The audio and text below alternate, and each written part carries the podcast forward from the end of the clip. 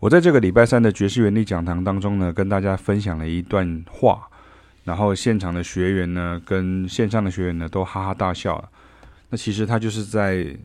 反映我们社会的一个现象哈。那这个现象会影响到我们认识很多新的事物啦，或者是像是音乐啦，或者是像是比较新鲜，甚至是冷门的一些音乐的类种啊。台湾虽然很进步哈，可是，在很多时候、很多地方，大家对于一些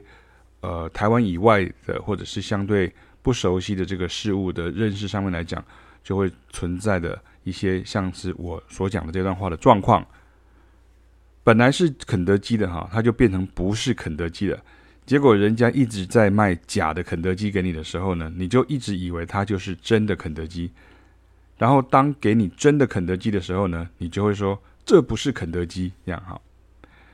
在台湾呢，因为很多音乐的概念或名词都被误用，或者是演变成别的意涵，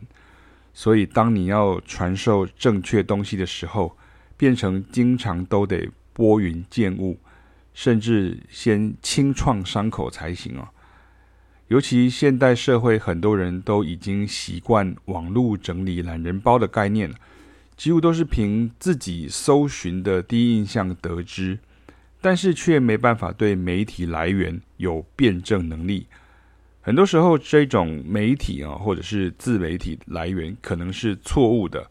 或是只有部分对。但部分有问题的，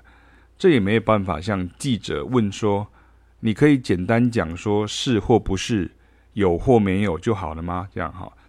这样子其实是没有办法解决问题的，啊，也没有办法把事情讲清楚。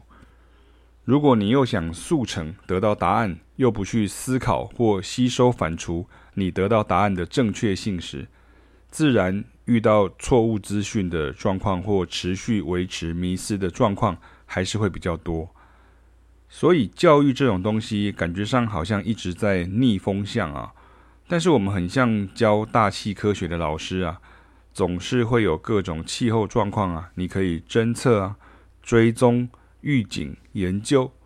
甚至更通盘了解天气变化的各种因素。譬如从大陆地区形成的沙尘暴，会影响台湾全岛的空气品质。甚至影响许多人的过敏症状之类的。正确的观念经常会被击飞城市压在下头，流行与风向，甚至名利双收，很多时候跟东西好不好，甚至正不正确无关呢。在商业利益与行销导向的世界，还是会比较习归我要打饼哈，或者是所谓的蛋挞效应啊。但我不是要鼓励大家悲观或是摆烂，我们自己在教育上还是希望能提供正确的观念为要，而学生、听众或读者也要建构辩证能力。